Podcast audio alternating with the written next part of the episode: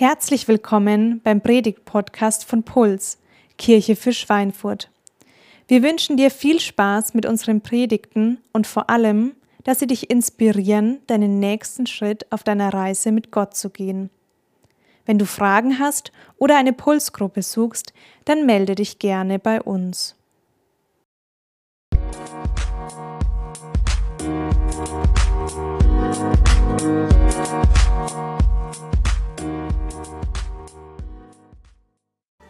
Ja, wunderschönen guten Morgen auch von mir. Es ist äh, richtig schön, dass du da bist. Richtig schön, dass wir zusammen ähm, Kinder in dieser Kirche unter Gottes Segen stellen können. Das ist echt ein äh, besonderer Moment, ein besonderer Tag und es ist äh, richtig schön. Vielleicht hast du noch nicht mitbekommen, wir haben nebenan auch Kinderkirche, ähm, aber es ist auch kein Problem, wenn sich Kinder nicht trauen, dürfen sie natürlich auch hier im Raum bleiben. Weil wir uns vielleicht nicht kennen, ich heiße Lukas Herbst, ich bin Teil hier von der Kirche, Teil vom Leitungsteam. Und wir haben das Vergnügen, die nächsten äh, etwa 30 Minuten zusammen zu verbringen. Also für mich wird es ein Vergnügen, für euch hoffentlich an der einen oder anderen Stelle auch. Ähm, am Anfang habe ich dir eine Frage mitgebracht, und zwar die Frage, wann fühlst du dich so richtig frei? Kannst du mal kurz nachdenken, was sind die Momente, wo du dich in deinem Alltag oder auch in besonderen Zeiten einfach frei fühlst? Ist es vielleicht der Moment, wo du im Urlaub aufwachst und der einzige Zwang ist die Sonnencreme und du hast noch so Sand zwischen den Zehen vom Vortag und dann gehst du ans Meer und hörst dieses Plätschern und du fühlst dich richtig frei. Vielleicht ist es auch so eine Wanderung in den Bergen, wo du um so einen Gebirgskamm rumläufst und dann siehst du dieses Panorama und dir bleibt so kurz die Luft weg und du denkst dir, wow, dafür lohnt sich zu schwitzen. Vielleicht ist es auch mit dem Motorrad in der Kurve in der fränkischen Schweiz, das kann ich nur vom Hören sagen, von erzählen, das macht man anscheinend so. Vielleicht ist es auch einfach der Sonnenuntergang mit deinem Lieblingsgetränk auf dem Balkon vom Hotel im Urlaub oder am Balkon von deiner Dreizimmerwohnung, wie auch immer. Oder vielleicht ist es auch, wenn mal so ein Steak auf einem richtig heißen Grill liegt und es macht so und dann denkst du dir, oh, ich bin so frei. Natürlich ein glückliches Steak, schon klar. Oder vielleicht äh, Thema Kindersegnung ist dein größter Freiheitsmoment, wenn du dich abends aufs Sofa äh, setzen kannst, legen kannst, gerade noch so vorm Sofa zusammenbrichst und die Kinder im Bett sind und schlafen und du denkst dir, ich bin frei für acht Stunden mit Unterbrechungen und dann werde ich äh, hoffentlich wieder von den Toten auferstehen. Ich möchte dir ganz am Anfang erzählen, wann ich mich mal so richtig frei gefühlt habe. Es war kurz vor meiner Hochzeit. Ich äh, wollte, dass ihr lacht, äh, das verrate ich euch jetzt, aber ich äh, werde es noch ein bisschen einschränken. Ich habe mich auch danach wieder mal frei gefühlt, aber das, was ich euch erzählen äh, möchte, das ist einfach vor der Hochzeit passiert. Und zwar habe ich echt ziemlich lang einen tiefen Schmerz in mir gehabt, weil ich schon so 23, 24 war und ich hatte kein Auto. Und meine Brüder, die äh, waren alle jünger als ich und haben halt äh, einfach Geld verdient, weil ich war halt Student und so und habe kein Geld verdient. Ähm, verdient vielleicht schon, aber bekommen nicht. Und dann ähm, musste ich immer meine Eltern mit 23 äh, um einen Autoschlüssel anbetteln und dann sage ich, ja, aber da bräuchte man es dann halt auch wieder. Und ich denke mir, ja, das ist Gefangenschaft, ne? das ist Gefangenschaft pur. Und dann kam dieser eine unfassbare, großartige Tag der Freiheit, wo ich mir zusammen mit meiner Frau, also auch nur so halb frei, mit meiner zukünftigen Frau, ne, wir haben einen Monat später geheiratet, das allererste unfassbar große, pompöse, zehn Jahre alte Auto gekauft haben, ein Skoda Fabia Kombi 1,9 TDI. Ich habe euch auch mal ein Bild mitgebracht. Das riecht nach Freiheit und nach Diesel. Äh, und dann an dem Abend habe ich äh, einen von meinen Brüdern gesagt, ey, komm, wir fahren mal Auto. Und er so, ja, mache ich schon die ganze Zeit. Ne? Komm, wir fahren mal Auto. Und dann sind wir über die A71 in den Sonnenuntergang gefahren, haben uns noch einen Milkshake gegönnt und es war einfach Freiheit pur. Manche von euch lachen, weil sie das ähm, lächerlich finden, manche auch, weil sie denken, ja, bei mir war das auch so. Ähm, nur das Auto war vielleicht anders. Auf jeden Fall ähm, ist es so, dass uns Menschen Freiheit wichtig ist und uns Deutschen ist Freiheit besonders wichtig.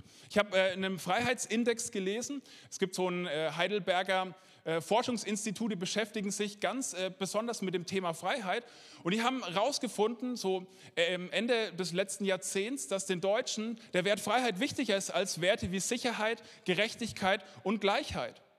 Und ich habe eine neuere Umfrage noch gelesen, ähm, dass nur noch 36 Prozent der Deutschen sich in Deutschland frei fühlen.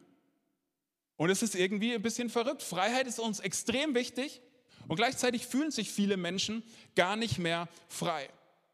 Wenn wir aufwachsen, haben wir manchmal so diesen Gedanken, dass Freiheit bedeutet, zu machen, machen zu können, was man will, wann man will. Und ich möchte es mal mit zwei Getränken veranschaulichen. Als Kind darf man immer kein Cola trinken. Irgendwann darf man dann Cola trinken, und, aber nur rationiert und um, zu bestimmten Uhrzeiten. Und man denkt sich, hey, wenn ich hier einfach mal so viel Cola trinken könnte, wie ich will, wann ich will, das wäre halt richtig krass. Ne? Und dann bist du so zwölf und kaufst dir so diese drei Liter Flasche Cola, erzähle ich jetzt von einem Freund, von einem Freund halt, ne? und trinkst die einfach und abends liegst du halt einfach wach und merkst dir, naja, mit der Freiheit ist es gar nicht so weit her, weil ich will eigentlich jetzt gern schlafen.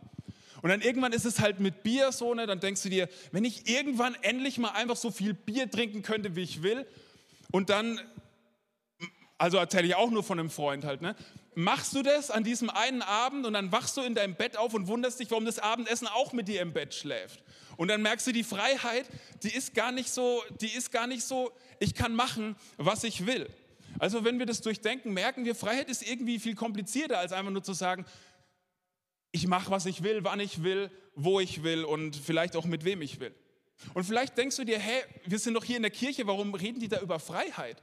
Weil du Glaube und Freiheit überhaupt nicht zueinander bringst und dir denkst, Glaube ist doch viel eher was, was mich einengt und unfrei macht. Und Glaube und Freiheit, das ist für mich, das, das passt für mich überhaupt nicht zusammen. Und vielleicht, wenn du das denkst, ist es richtig gut, dass du heute Morgen hier bist, weil wir werden merken, dass genau das Gegenteil der Fall ist. Jesus selber, im Lukas-Evangelium hat er gesagt, das war so eines seiner ersten Worte, so ein bisschen Antrittsrede im, im Lukas-Evangelium, wie, äh, wie einfach ähm, in der Biografie von Jesus es berichtet wird. Er sagt, ich bin gekommen, um Unterdrückte frei zu machen und Gefangenen Freiheit zu bringen. Jesus sagt, hey, dafür bin ich gekommen, dass du Freiheit erleben kannst. Und ich weiß nicht, ähm, ob du dich als Christ bezeichnen würdest oder wie deine persönliche Kirchengeschichte ist. Vielleicht würdest du sagen, das mit dem Glauben und diesen Jesus finde ich eigentlich ganz gut, aber die Menschen, die auch an den Jesus glauben, die, die sind überhaupt nicht frei und die sind so komisch.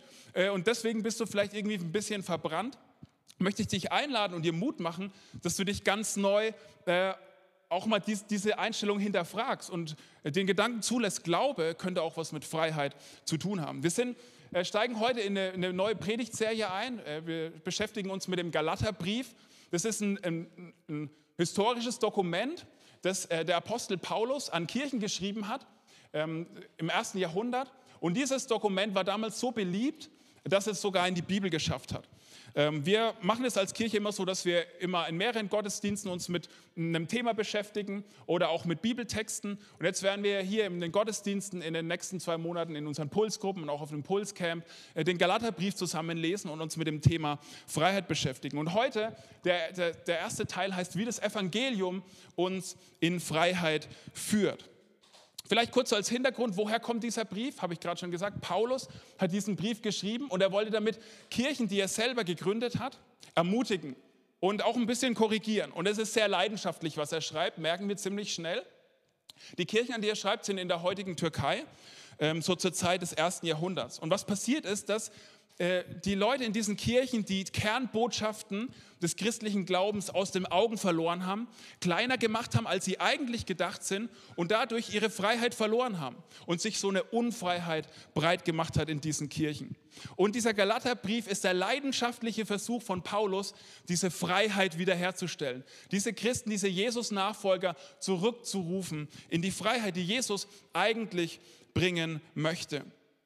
Und vielleicht fragst du dich, was ist so ein altes, warum ist so ein altes Dokument für mich heute irgendwie relevant? Wenn du Christ bist und wenn du dich nicht als Christ bezeichnest, ist es für uns alle relevant, weil wir merken, dass die wesentlichen Inhalte des Glaubens immer in Gefahr sind.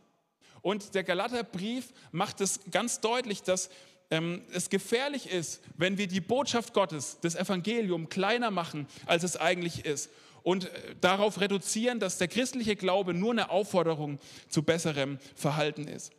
Aber jetzt mal genug der Vorrede, jetzt steigen wir in den Bibeltext ein, den wir auch gerade schon äh, zu, äh, gehört haben und wir, ich möchte auf ein paar Teile da mit euch zusammen ein bisschen eingehen.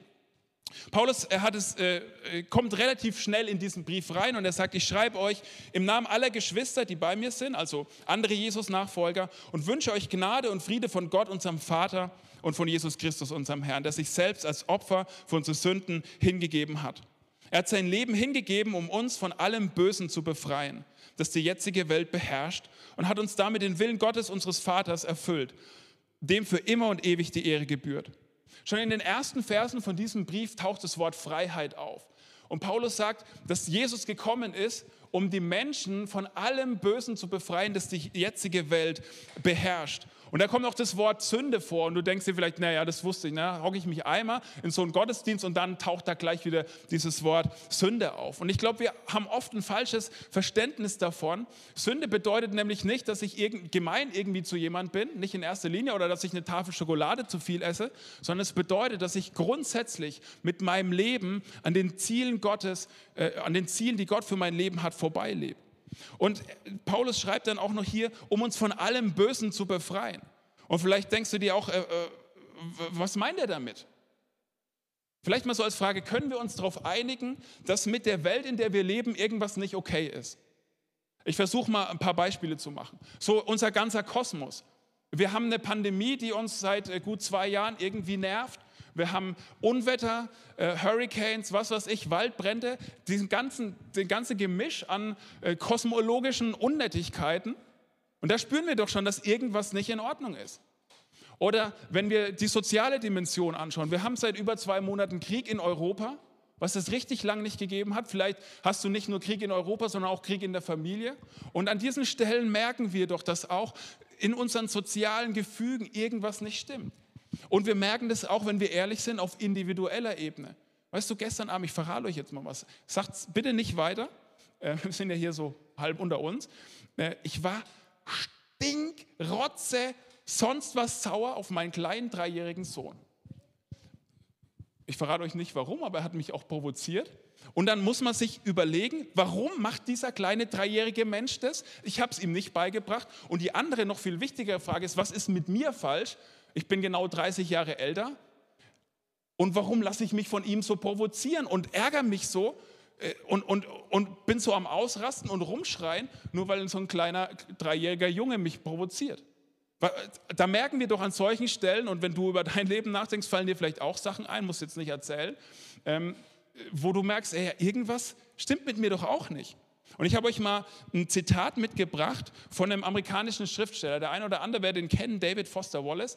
Kein Christ, ist Atheist, hat mit Gott und Glauben null, nix, Piepsi am, am Hut, hat sich auch ähm, leider mit etwa 50, 55 umgebracht. Und kurz vor seinem Tod schreibt er was, was richtig äh, krass ist und richtig ähm, ja, spannend ist. Und äh, hör mal zu. Er muss ein bisschen mitdenken, weil er ist ein Schriftsteller, die sagen das halt nicht so einfach, ne, aber wir können das alle verstehen.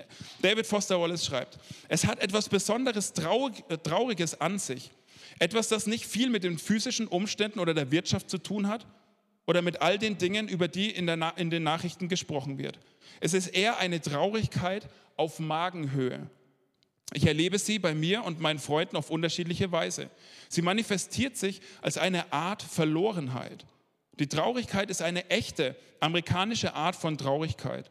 Ich war weiß, gehobene Mittelklasse, unverschämt gut ausgebildet, hatte viel mehr beruflichen Erfolg, als ich mir berechtigterweise erhoffen konnte und war irgendwie umhergedriftet. Vielen meiner Freunden erging es ähnlich.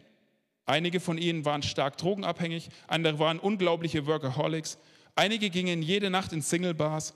Man kann das auf 20 verschiedene Arten sehen, aber es ist das Gleiche. Ich habe das Gefühl, dass viele von uns privilegierten Amerikanern, Klammern für Europäer gilt es ziemlich sicher auch, mit Anfang 30 einen Weg finden müssen, kindische Dinge abzulegen und sich mit Dingen der Spiritualität auseinanderzusetzen. Spürst du das, was dieser Mann hier schreibt, der unfassbar erfolgreich ist? Er merkt, dass er irgendwie wie so eine Traurigkeit auf Magenhöhe hat. Er spürt so eine Verlorenheit trotz seinem Erfolg. Er spürt was, da ist irgendwas. Irgendwas ist nicht in Ordnung. Irgendwas ist nicht in Ordnung mit mir. Irgendwas ist nicht in Ordnung mit uns. Und es hat ihn an den Rand der Verzweiflung getrieben, so dass er sich sogar umgebracht hat. Und wenn Paulus hier schreibt, dass Gott uns befreien möchte von allem Bösen, was die jetzige Welt beherrscht, dann bedeutet es, dass er uns befreien möchte von dieser Traurigkeit auf Magenhöhe, von diesem unbestimmten Gefühl der Verlorenheit. Wiederherstellung ist Gottes Ziel. Und wie es in diesem Bibeltext steht, nach Gottes Willen. Das ist so diese gesamte Story Gottes mit Jesus und den Menschen, der Plan Gottes, den er hat. Und Jesus hat sein Leben dafür gegeben. Paulus schreibt es und du denkst dir, ja, hä, da sind wir jetzt wieder, dass dieser Jesus stirbt. Aber es ist eigentlich gar nicht so unfassbar ungewöhnlich. Es gibt noch andere Situationen, wo Menschen ihr Leben für die Freiheit von anderen gegeben haben. Zum Beispiel Abraham Lincoln, der für die Befreiung der Sklaven in Nordamerika ähm, gekämpft hat. Er hat auch sein Leben zur Befreiung geschenkt. Genauso hat es Jesus ähm, auch gemacht in einer viel größeren Dimension. Und dann wird Paulus so ein bisschen panisch in den nächsten Versen. Er sagt, ich wundere mich, wie schnell ihr euch von dem abwendet, der euch zum Glauben gerufen hat. Durch Christus hat er euch seine Gnade erwiesen und ihr kehrt ihm den Rücken und wendet euch einem anderen Evangelium zu. Dabei ist es doch überhaupt kein anderes Evangelium. Es ist nur so, dass gewisse Leute euch in Verwirrung stürzen, weil sie versuchen, das Evangelium von Christus auf den Kopf zu stellen. Paulus ist panisch, weil er das Gefühl hat, dass die Leute, an die er schreibt, was verloren haben. Kennst du auch dieses Gefühl? Man schlägt sich so an alle Hosentaschen, so äh, irgendwie so wahllos, weil man hofft, dass der, das kennen eher nur die Männer, die Frauen hauen auf die Handtasche, so klappert da der Schlüssel und so, weil man irgendwie seinen Schlüssel, Geldbeutel, irgendwie sowas versucht und dann ist man so ein bisschen panisch so. Ich habe mal im Studium einen Tag lang meinen Haustürschlüssel gesucht, panisch, äh, schon an der Uni angerufen, ob der gefunden wurde, so, und dann kam raus, dass meine Mitbewohnerin den versteckt, äh, Mitbewohner den versteckt haben. Kann auch passieren. Aber du hast dann so einen erhöhten Ruhepuls und suchst die ganze Zeit. Und so ist Paulus, weil er, weil er das Gefühl hat, die Leute haben was verloren. Die Leute haben was ganz Wichtiges verloren. Und er spricht von Gnade. Gnade ist äh, ein frommes Fachwort dafür, was zu bekommen, das man nicht verdient hat, von jemand, der es einem nicht schuldet. Was zu bekommen von jemand, der es einem nicht schuldet, äh, was, was man nicht verdient hat, von jemand, der es einem nicht schuldet. Und vielleicht ist das auch schon hier eine Herausforderung für unser Gottesbild. Gott ist nämlich niemand, der uns was nehmen möchte, sondern auf, in seinem tiefsten Wesen ist er jemand, der uns etwas geben möchte, der uns beschenken möchte. Und Paulus hat das Gefühl, dass sie sich abgewendet haben von dieser grundlegenden Botschaft. Er spricht davon, von einem anderen Evangelium, dass sie das Evangelium auf den Kopf gestellt haben. Und ich habe euch das mal als Grafik mitgebracht. So, in allen religiösen Glaubenssystemen ist es so, dass du erst auf eine bestimmte Art und Weise dich benehmen musst also bestimmten Regeln folgen musst. Und dann bist du angenommen in diesem religiösen System. Und beim Christentum, beim christlichen Glauben ist es komplett andersrum. Du wirst als erstes angenommen und dann fängst du an, verändert zu leben. Und Paulus hat Angst und hat bemerkt, dass die Galater es auf den Kopf gestellt haben. Das Evangelium auf den Kopf gestellt haben. Und vielleicht fragst du dich ja, Paulus spricht von Evangelium, der Typ da vorne spricht von Evangelium. Was ist das Evangelium? Es kommt vom griechischen Wort Euangelon, Euangelion und heißt gute Nachricht. Und es ist eine Nachricht, die, die passiert und danach ist alles anders. Ich mache mal ein Beispiel aus dem Kontext, in, diesem, in dem dieses Wort gebraucht wurde. Wer ist der berühmteste Römer aller Zeiten? Wahrscheinlich Julius Caesar. Als Julius Caesar 44 vor Christus ermordet wurde, gab es so Gerangel um seine Macht. Ähm, Marcus Antonius und Octavian haben die Mörder von Caesar umgebracht. Dann haben sie gedacht, okay, jetzt sind wir beide da, jetzt sollten wir beide kämpfen, darum wer die ultimative Macht hat. Und dann hat sich ein Bürgerkrieg entwickelt in Rom, der hat 13 Jahre gedauert zwischen äh, Octavian und Marcus Antonius. Und dann kam es zur entscheidenden Schlacht irgendwo im griechischen Meer. Wenn es ein Film wäre, würde sich die Musik ändern. Ähm, so im Mittelmeer vor Griechenland.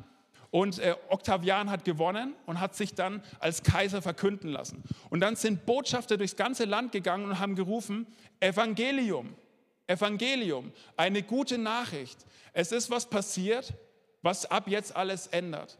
Es ist was passiert, nämlich dass, diese, dass der Bürgerkrieg vorbei ist, neuer Friede und neue Gerechtigkeit ist möglich.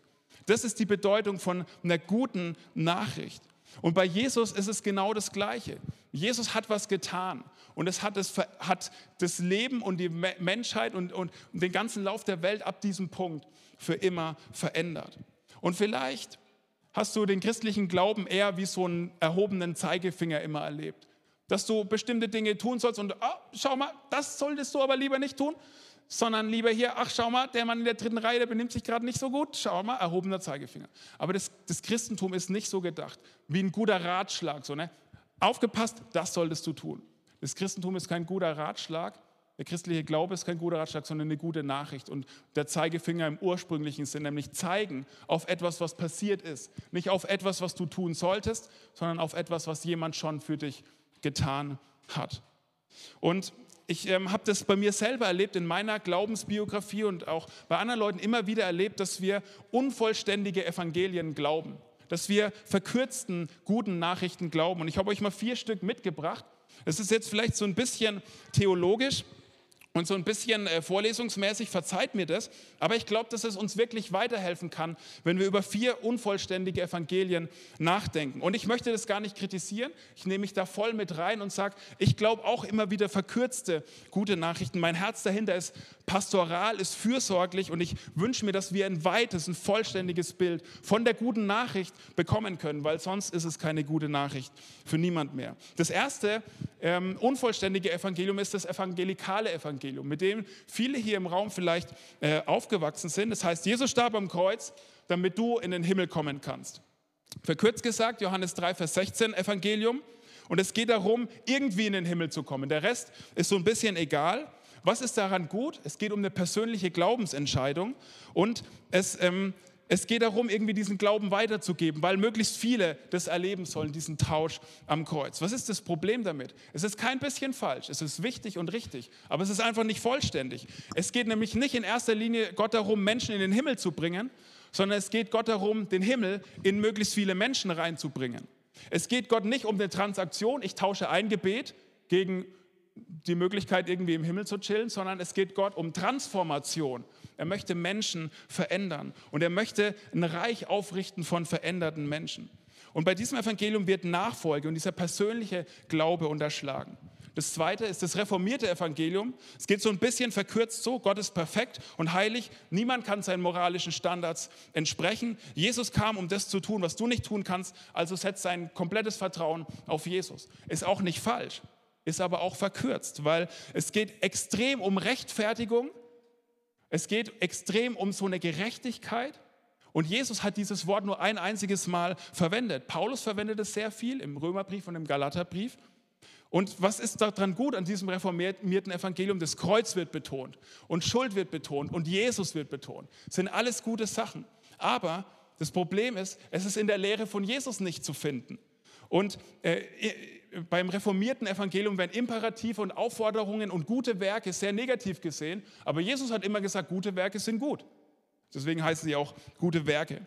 Das dritte, wo ich kurz so reingehen möchte, ist das Wohlstandsevangelium. Es wäre schön, wenn es wahr wäre, weil dann würde ich vielleicht ein besseres Auto fahren. Aber da sind viele Dinge drin, die äh, irgendwie echt herausfordernd sind und grundweg falsch.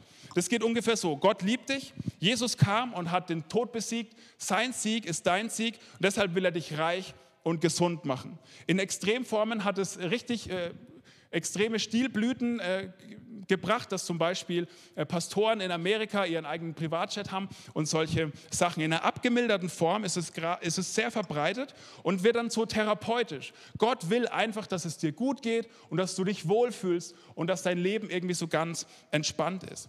Was ist daran gut? Es geht von einem positiven Gottesbild aus. Wunder sind möglich und es ist sehr glaubensvoll. Das ist gut. Was ist daran eine Herausforderung? Vieles davon ist richtig falsch. Jesus hat es nämlich mit seinem Leben komplett anders vorgemacht. Das Leben von Jesus ging nämlich eher bergab bis zum Tod und nicht irgendwie bergauf bis zum Privatchat.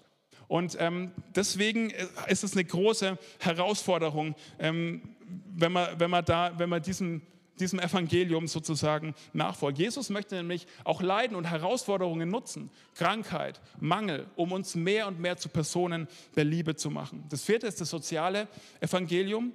Jesus kam als politischer Revolutionär, also ist so verkürzt dargestellt, um jede hierarchische Unterdrückung zu beenden. Er wurde getötet und hat ein neues Reich der Gerechtigkeit. Und das ist das Evangelium der sozialen Befreiung. Die Kirche soll der Aufstehen gegen äh, und die Rolle von Aktivisten einnehmen und soziale Unterdrückung beenden. Was ist daran gut? Es ist mega gut, sich für soziale Gerechtigkeit einzusetzen. Die Würde aller Menschen wird bei diesem Evangelium extrem betont. Aber was ist die Herausforderung? Jesus war nicht politisch. Er ist nicht ins politische Zentrum der damaligen Zeit gegangen, sondern in die per per Peripherie gegangen. Und er hat sich gegen die politischen, politischen Aktivisten seiner Zeit gesträubt. Wenn du christlich aufgewachsen bist, dann könnte es wahrscheinlich sein, dass du von den ersten beiden besonders geprägt äh, bist. Bei mir ist es so. Und jetzt gerade im Umlauf sind wahrscheinlich die, die Nummer drei und vier am stärksten. Und ich möchte jetzt euch kurz einen Vers mitbringen, wo Jesus selber sein Evangelium, seine gute Nachricht in einem Satz zusammenfasst. Markus 1, Vers 14. Da steht folgendes. Nachdem Johannes gefangen genommen worden war, ging Jesus nach Galiläa und verkündete dort die Botschaft Gottes. Er sagte, die, äh, er sagte, die Zeit ist gekommen, das Reich Gottes ist nahe, kehrt um und glaubt diese Botschaft. Und da, wo hier gute Botschaft oder Botschaft Gottes steht, das, da steht dieses Wort Evangelium. Und was ist das Evangelium, das Jesus bringt? Das sagt, die Zeit ist gekommen, das Reich Gottes ist nahe, kehrt um. Bei Paulus hört sich das ein bisschen anders an. Er betont Errettung ein bisschen. Bei Johannes zum Beispiel, der Nachfolger von Jesus, er betont das ewige Leben, also aber in der qualitativen Form, in der, in der Hier- und Jetzt-Form. Matthäus betont das Reich Gottes. Was ist das Evangelium? Vielleicht ähm, meine stümperhafte Übertragung der Worte Jesu. Überdenke alles, was du darüber zu wissen glaubst, wer Gott ist, wer du bist und was das gute Leben, nach dem du dich sehnst, tatsächlich ist.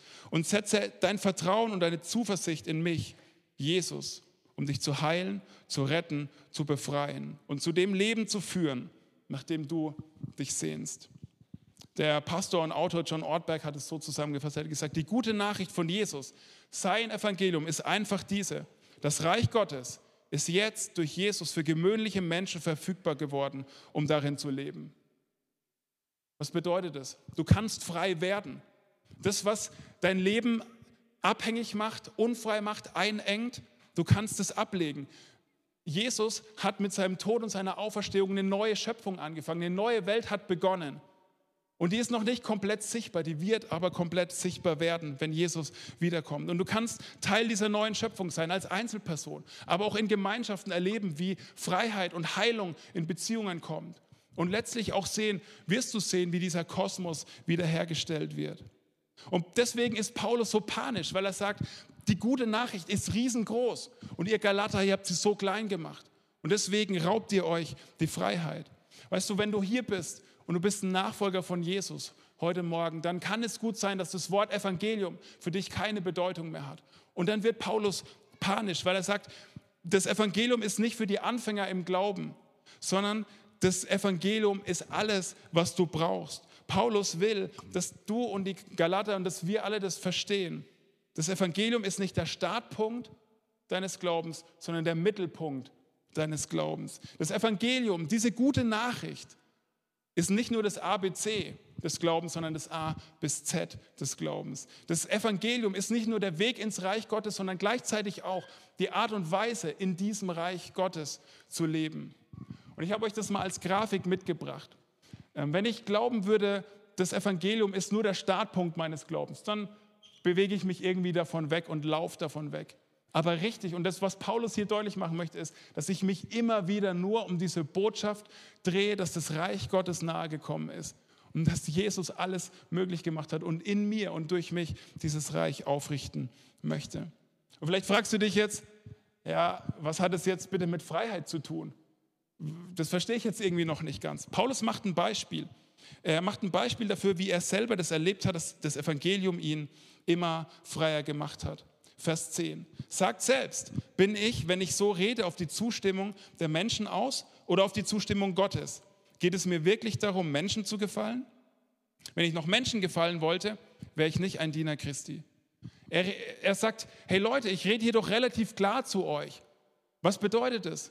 Das bedeutet, dass mir eure Meinung über mich gar nicht so wichtig, gar nicht so wichtig ist. Ich kann euch das sagen, ohne mir Gedanken darüber zu machen, wie ihr danach von mir denkt. Kennst du das? Dass du dir ganz viel Gedanken darüber machst, was andere Menschen über dich denken?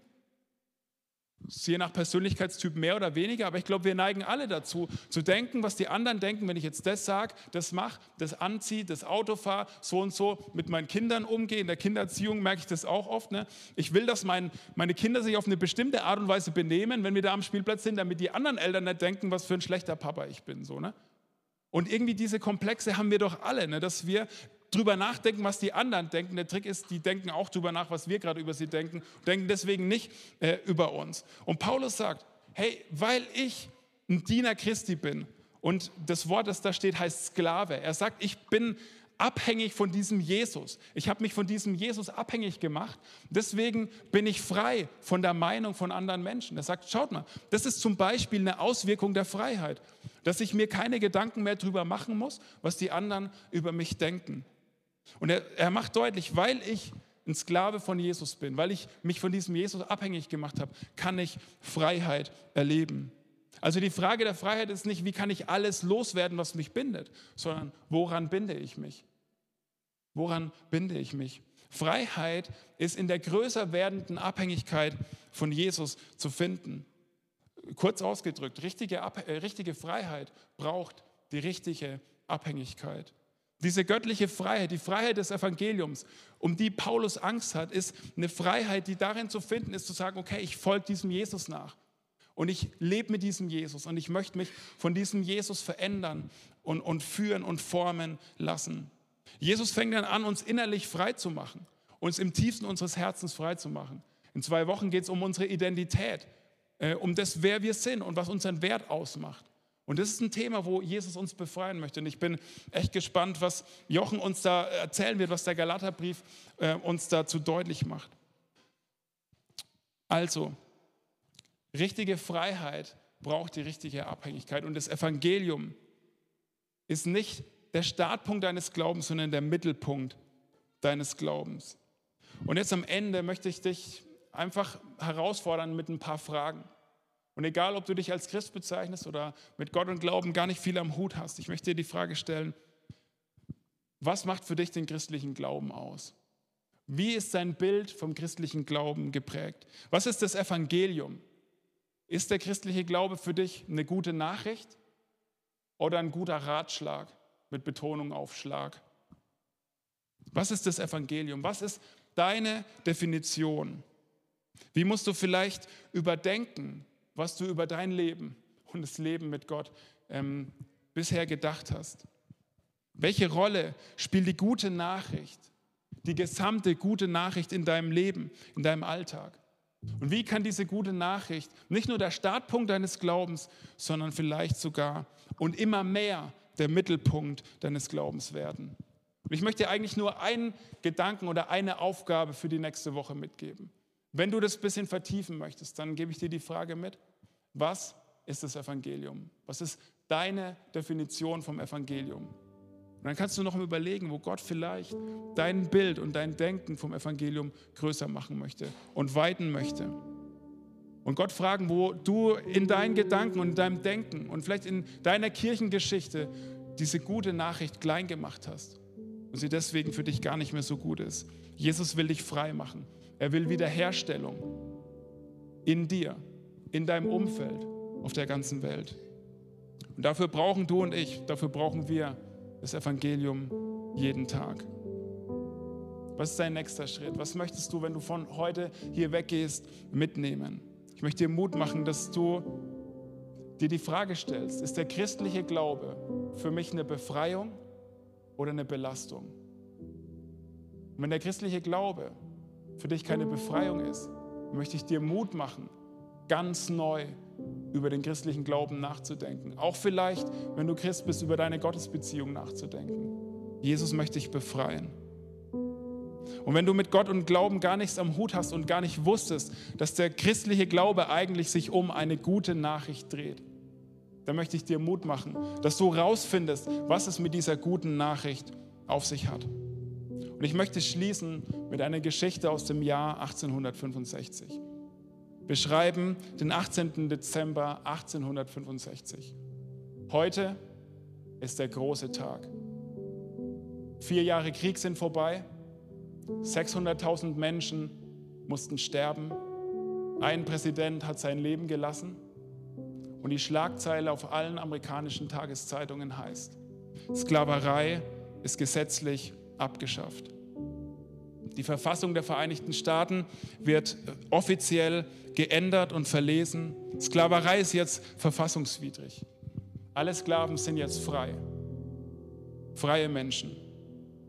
Es war das Erbe von diesem Präsidenten Abraham Lincoln, der für seinen Traum, für seine Vision der Freiheit sein Leben gelassen hat, weil er diese Menschen in Freiheit führen wollte. Und jetzt passiert das Unfassbare. Viele von diesen Ex-Sklaven, eigentlich jetzt freien Menschen, bleiben bei ihren grausamen Herren und wollen statt als freie Menschen zu leben, lieber weiter als Sklaven arbeiten und dienen. Und als einer von ihnen gefragt wird, was er über Abraham Lincoln weiß, sagt er folgendes. Über, über Abraham Lincoln weiß ich nichts, außer dass er uns befreit hat.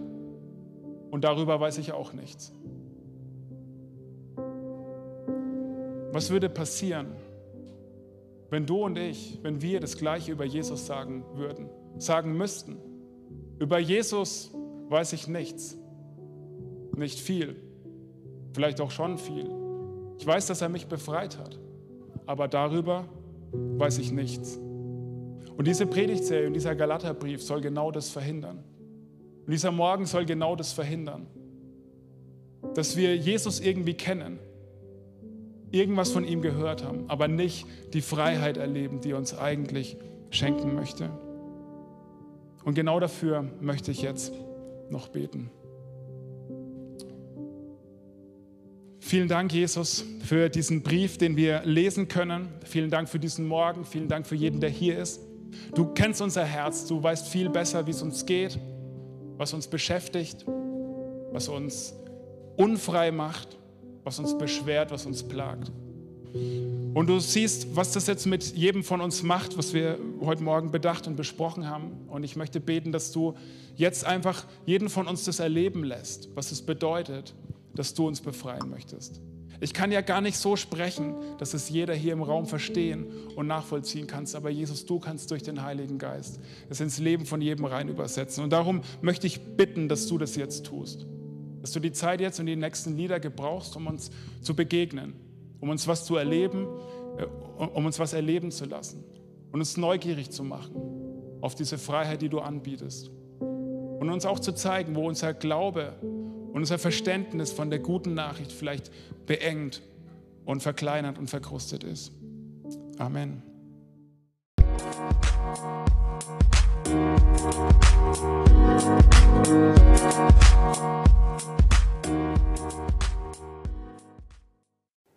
Wir hoffen, dass dir diese Predigt gefallen und geholfen hat. Wenn du Fragen hast, melde dich gerne bei uns.